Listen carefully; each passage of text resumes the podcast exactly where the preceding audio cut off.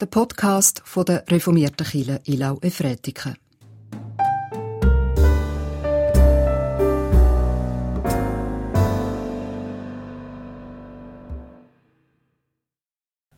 Gelobt sei Gott, der mein Gebet nicht verwirft, noch seine Güte von mir wendet.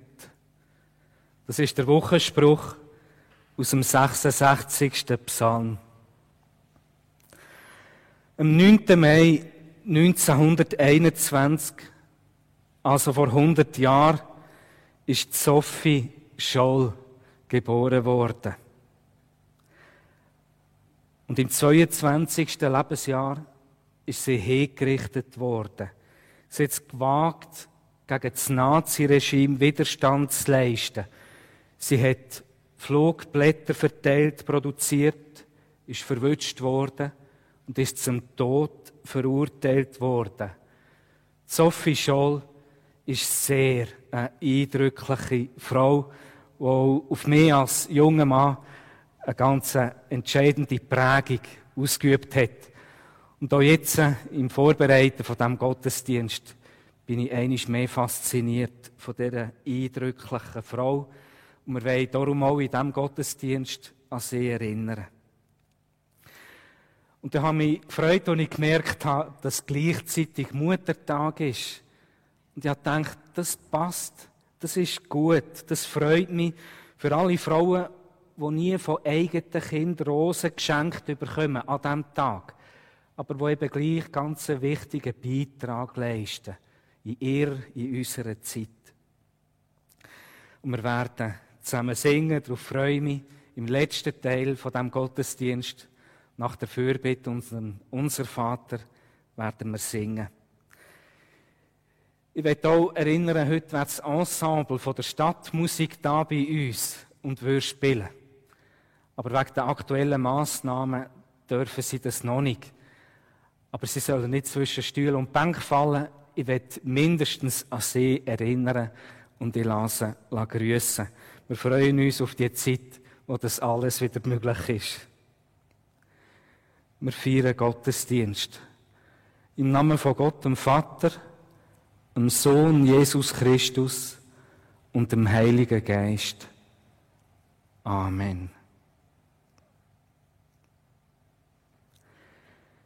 Wir wollen zusammen beten und wir fangen das Gebet an, indem wir den Wochenpsalm, der Psalm 95, im Wechsel lesen.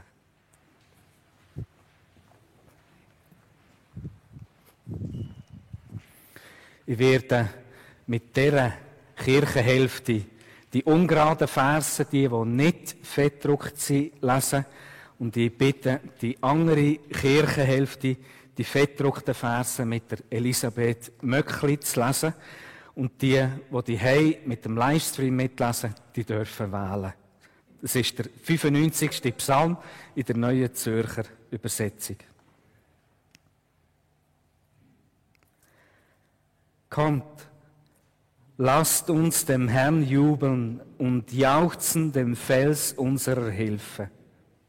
Lasset uns mit Lobpreis vor sein Angesicht treten, mit Gesängen ihm jauchzen. Denn ein großer Gott ist der Herr und ein großer König über alle Götter.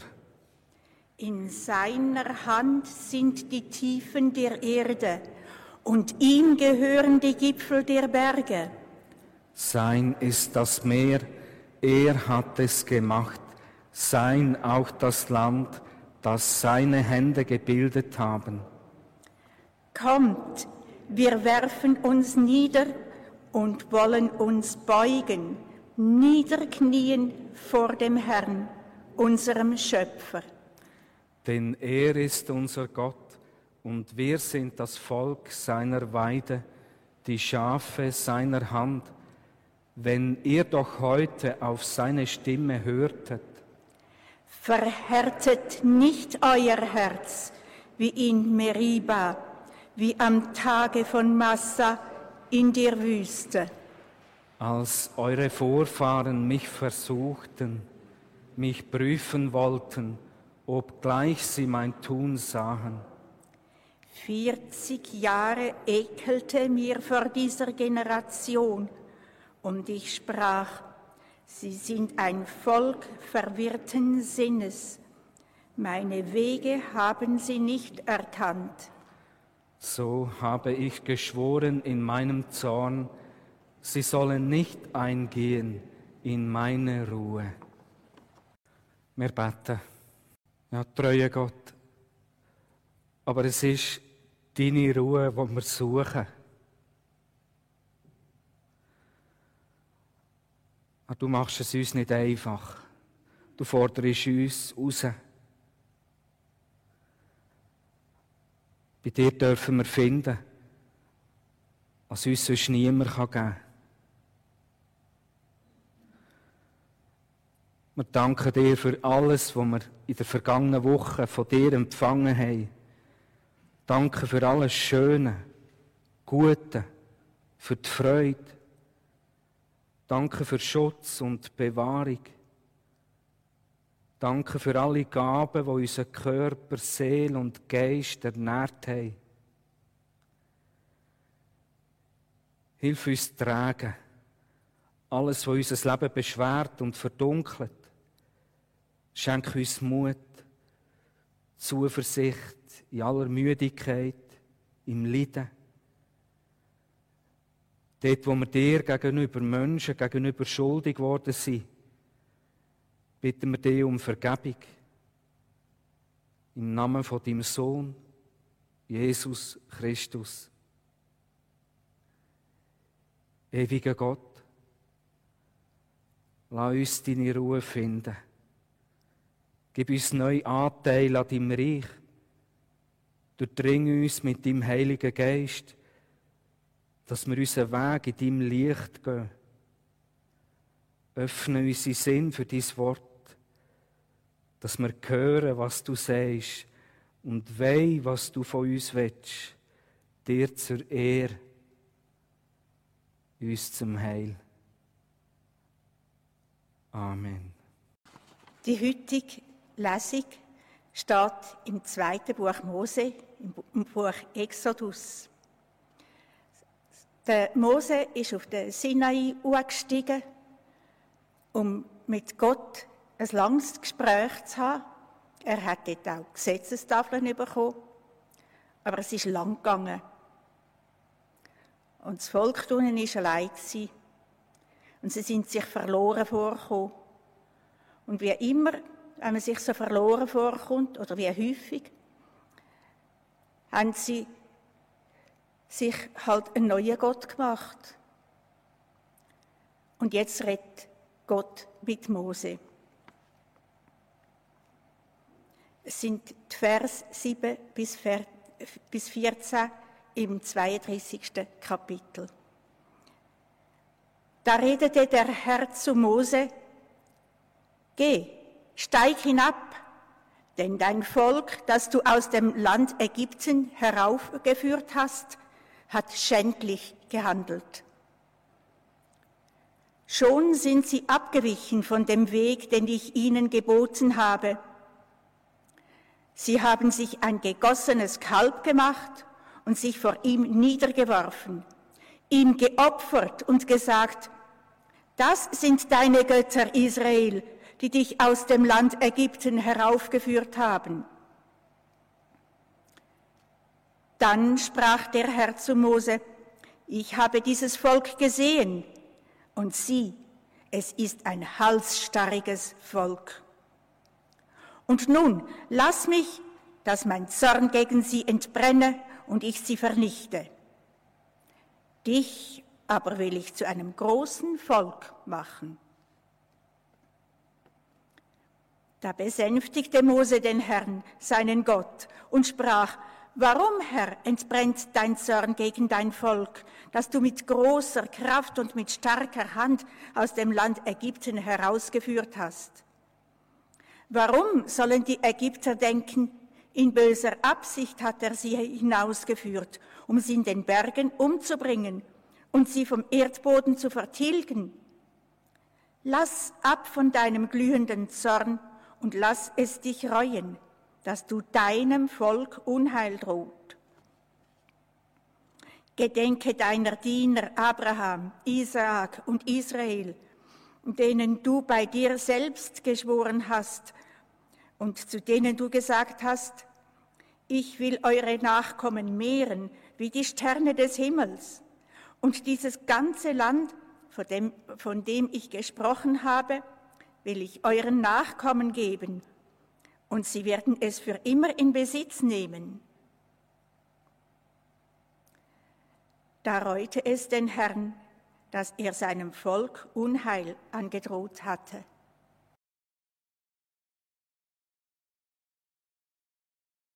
Freiheit. Freiheit. Wo Sophie Scholl die Anklageschrift in ihrer Zelle noch einmal durchlesen hat sie auf die Rückseite von dieser Akte zweimal das Wort Freiheit hergeschrieben. Und beim zweiten Mal in Grossbuchstaben. Wo die Akte ist zurückgegangen, hat man das nicht gemerkt. Oder es hat vielleicht keine Rolle gespielt. Jahrzehnte später hat man ihre Notiz wieder entdeckt. Ihre Brüder, der Hans Scholl, hat die grossen Buchstaben auf die Mauern von der Universität das Wort Freiheit gemalt. Und er hat es geschrauen, kurz bevor das Fallbieli der Kopf von dem 24-Jährigen abtrennt hat. Freiheit. Was ist das für eine Freiheit? Welche Freiheit meinen Sie? Weil Sie damit sagen, jeder darf doch denken, was er will. Oder weil Sie sagen, jeder soll frei sein von allen staatlichen Massnahmen. Welche Freiheit ist gemeint? Ist es die, wo nur so weit geht, bis sie am nächsten schadet, so ein Zaundenken, wo jeder für sich lebt? Ich behaupte, es ist eine Freiheit gemeint, die von einer ganz anderen Substanz ist. Eine Freiheit mit einer ganz anderen Qualität. Sophie hat den Tod durch Hinrichtung nicht gesucht. Sie hat gewusst, dass das, was sie machen, Flugblätter versenden, produzieren, Flugblätter verteilen in der Universität, dass das für das Naziregime Hochverrat bedeutet. Und was ist verhaftet worden, ist sie bereit gewesen zum Reden, zum Reden und Antwort zu stehen. Sie hat nicht um jeden Preis leben Sophie hat eine Freiheit, die ein höheres Gut ist, als einfach um jeden Preis um das irdische Leben zu kämpfen. Und das in einer Zeit, wo alle das goldige Kalb verehren, wo die Menschen begeistert einem goldigen Kalb zujubeln. Sophie und ihre Brüder, der Hans, hatten die Freiheit gehabt, loszulassen. Und sie waren frei gewesen, zum mutig sein. Was ist das für eine Freiheit, die ihnen so eine Größe geschenkt hat?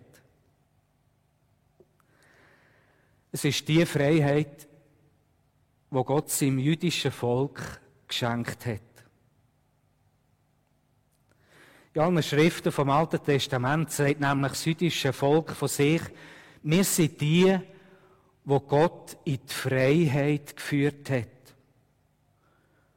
Und Gott sagt von sich, ich bin der, wo mein Volk in die Freiheit geführt hat.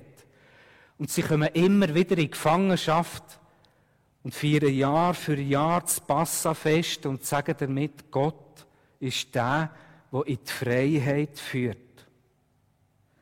Und der Auszug aus Ägypten, der Exodus vom jüdischen Volk und dass sie das Passafest feiern und der Karfreitag haben ganz engen Bezug, sie eng verbunden. Und so sagt auch der Karfreitag, ich bin der, wo euch in die wahre Freiheit führt. Und so haben sich durch alle Zeiten durch eindrückliche Frauen und Männer auf den Gott berufen. Sie waren zwar äußerlich gebunden, äußerlich geknechtet, äußerlich ist nicht er genommen worden, aber innerlich ist ihre Ehre aufgehoben bei Gott. Er ist der, der sagt, was er ist und was nicht. Und in dieser Freiheit ist Sophie gestanden und ihre Brüder. Und warum weiß ich das?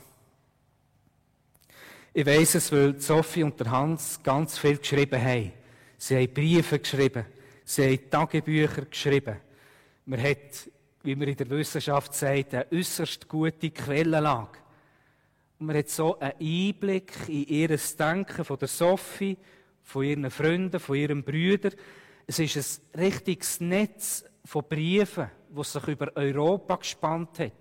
Von Kriegsfront zu Kriegsfront, von Frankreich zu Russland, nach München.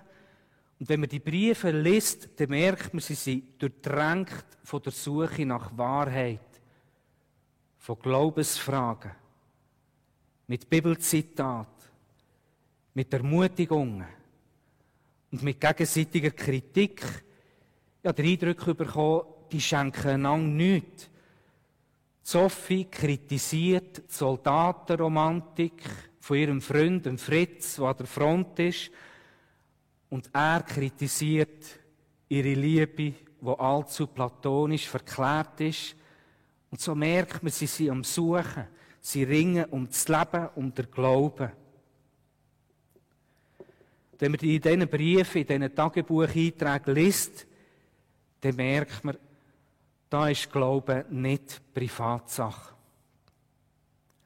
Und da ist Glaube nicht Nebensache, sondern ganz bewusst in Gesprächen, in Briefen, in Büchern, die sie lesen. Sophie liest der Kirchenvater Augustin, wird dafür auch ausgelacht, schreibt sie. Und gegenseitig mit ihrem Freund, dem Fritz, wo sie lange Monate nicht sieht, schreibt sie Briefe, sie fordern einander auf. Gell, es ist immer noch in der Bibel. Und sie schöpfen aus den biblischen Schriften Erkenntnis, die frei machen. Aber Sophie notiert in diesen Monaten vor ihrem Tod, in ihrem Tagebuch, dass sie Gott als fern erlebt. Sie weiß, was das bedeutet, wenn der Prophet Jeremia klagt über einen fernen Gott, über einen unnahbaren Gott. Der Hans erlebt Gott anders. Sein letzte Weihnachten, zwei Monate vor seinem Tod, schreibt er in einem Brief an einen Freund, ich bin erfüllt von der Freude, zum ersten Mal in meinem Leben Weihnachten eigentlich und in klarer Überzeugung christlich zu feiern. Und so merkt man bei diesen jungen Menschen, sie ringen. Sie sind mit dem Glauben unterwegs. Der Hans erlebt Gott als Nöch, als Licht, als barmherzig. Und Sophie erlebt Gott als fremd, als heilig, mit großer Sehnsucht nach dem Gott. Es geht da nicht darum zu sagen, die jungen Menschen, die haben der einzig richtige Glauben. Es geht nicht darum zu sagen, der Glauben ist in Stein gemeißelt. Um das geht es nicht. Es geht darum zu merken, bei diesen jungen Menschen, die sind im Achern, die sind im Suchen, die sind im Finden.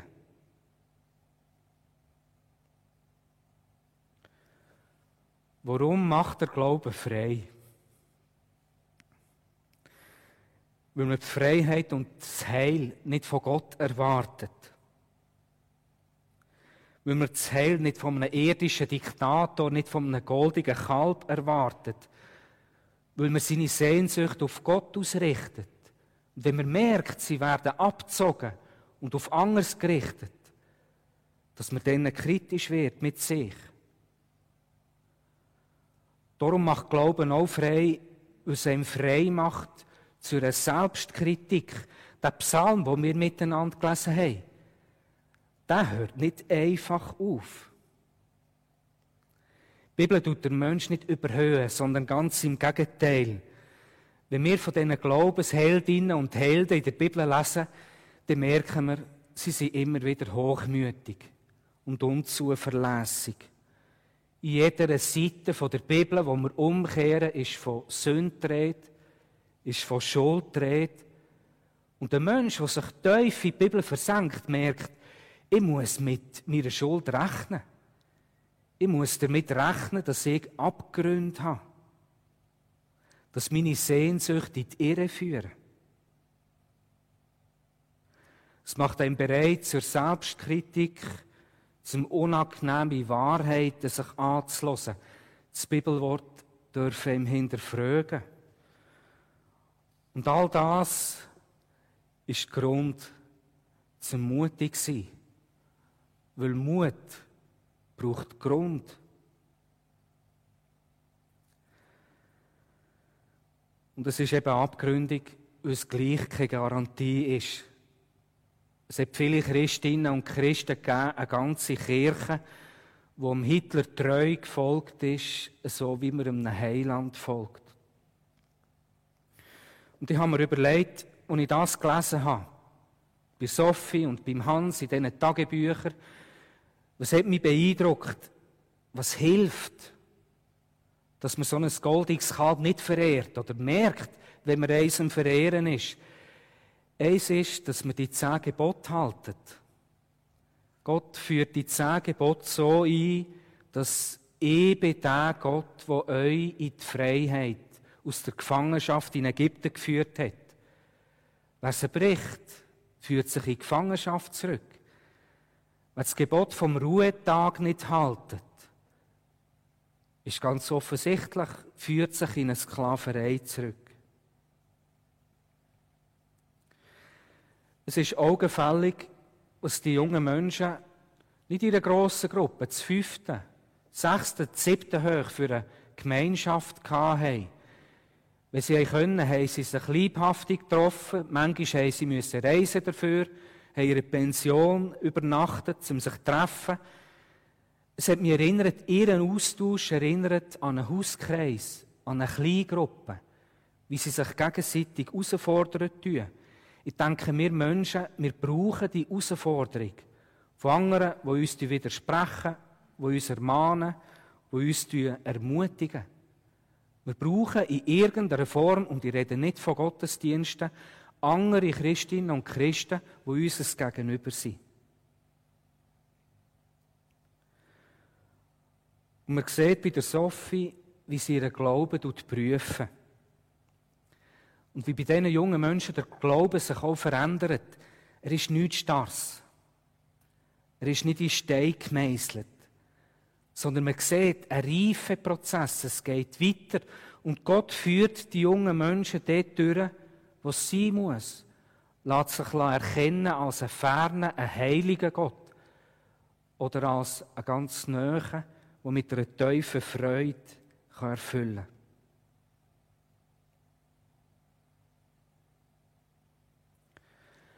Und Freiheit bedeutet eben auch, und ich glaube, das ist am Schluss ganz entscheidend gesehen, dass der große Plan, der ist nicht von mir abhängig.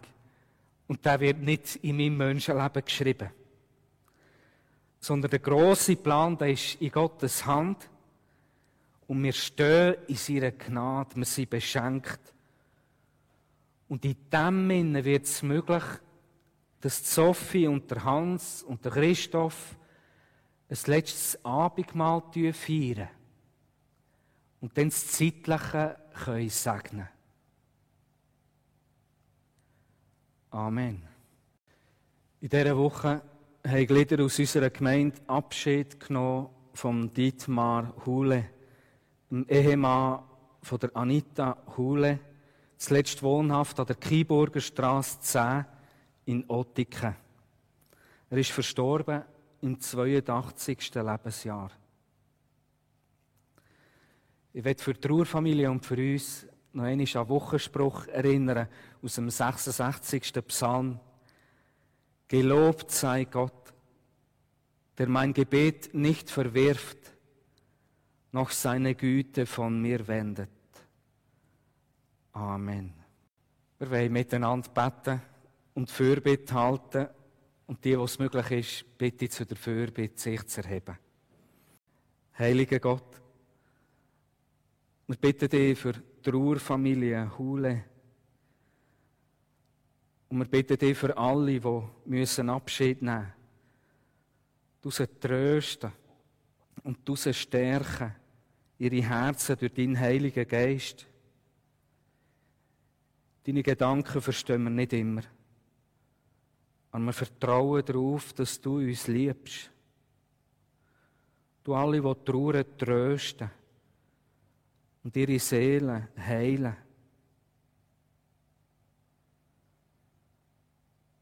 Wir sind dir dankbar, treuer Gott, für das reiche Konflager, das unsere Jungen haben dürfen erleben. Und wir bitten dich für sie, dass ihre Gaben und Talente sich dürfen entfalten und entwickeln. Dass das, was sie gehört haben und erlebt haben, dass es nachwirken tut und in die Teufel geht dass du sie freisetzen für unsere Kirchen, für unsere Gesellschaft. Und wir bitten dich besonders um dein Segen für das ganze Team, das viel geleistet hat in dieser Woche, um Erfrischung und gute Erinnerungen.